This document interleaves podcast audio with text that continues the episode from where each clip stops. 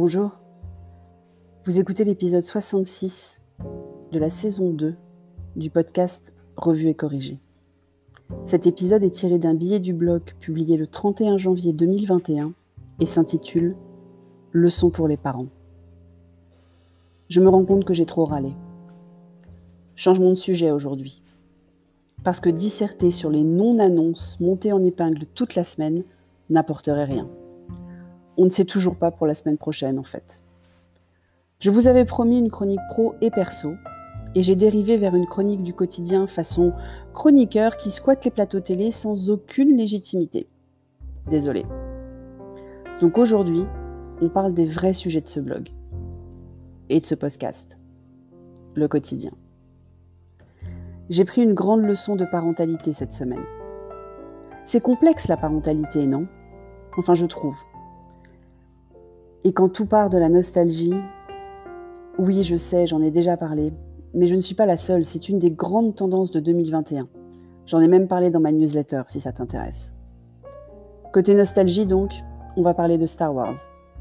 Et vous l'avez compris, côté parentalité, beaucoup de petits d'hommes aussi. Comme j'ai eu l'occasion de vous le dire, on a profité du confinement, le premier, l'original, le vrai, pour initier Petit Dom à pas mal de classiques en tout genre. Enfin, surtout du Louis de Funès au début, mais d'autres choses aussi, histoire de lui partager notre culture collective.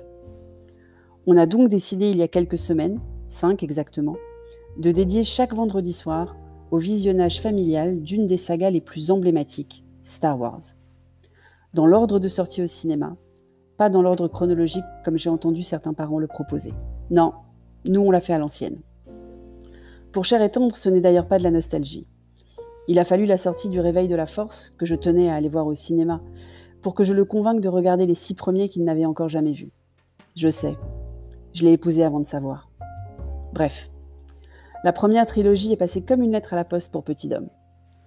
Bon, je suis un peu déçu que son préféré soit le retour du Jedi et pas l'Empire contre-attaque. Mais c'est une des grandes leçons de la parentalité.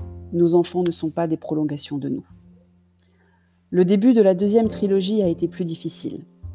Le retour en arrière de près de 40 ans, je ne sais pas si le chiffre exact a été établi d'ailleurs, est pour le moins confusant. Forcément, pour ma génération, Gen X Rules, le retour en arrière est arrivé des années après. Donc on avait grandi. Le concept de flashback n'avait pas de secret pour nous. Le battage médiatique autour des sorties des films qui replaçaient les choses dans leur contexte précédait tout visionnage. Mais pour Petit Dom, tout était obscur. N'ayant pas été soumis aux articles incessants sur qui jouait quoi dans la nouvelle trilogie, il était un peu perdu. En plus, il a passé la première moitié du film à attendre l'arrivée de Luke Skywalker, et était particulièrement déçu quand il a enfin compris qu'il ne serait pas à l'écran cette fois-ci. J'ai pris une grande claque de parentalité, comme avec les tables de multiplication ou les conjugaisons. En fait, il y a tellement de choses qu'on sait, oui quand même, qu'il est compliqué de se projeter dans le cerveau de quelqu'un qui ne sait pas encore. Si j'ai trouvé des façons d'expliquer l'évidence sur les leçons de CM1, je n'avais pas pensé à préparer Petit Dom à ce qu'il attendait pour un film. J'ai même fait l'erreur deux fois. Je n'ai pas préparé Petit Dom à l'attaque des clones. Il faut dire que c'est loin d'être mon préféré et que je n'avais pas particulièrement envie de le revoir. Mais bon, il fallait bien les regarder dans l'ordre. Et là, on saute dix ans en avant cette fois. Petit Dom n'aime pas les changements de période. Les séries pour enfants où personne ne grandit jamais y sont sans doute aussi pour quelque chose. La revanche des Sith n'a lieu que trois ans après l'attaque des clones et les acteurs ne changent pas. Enfin, Anakin en l'occurrence. Donc ça va aider.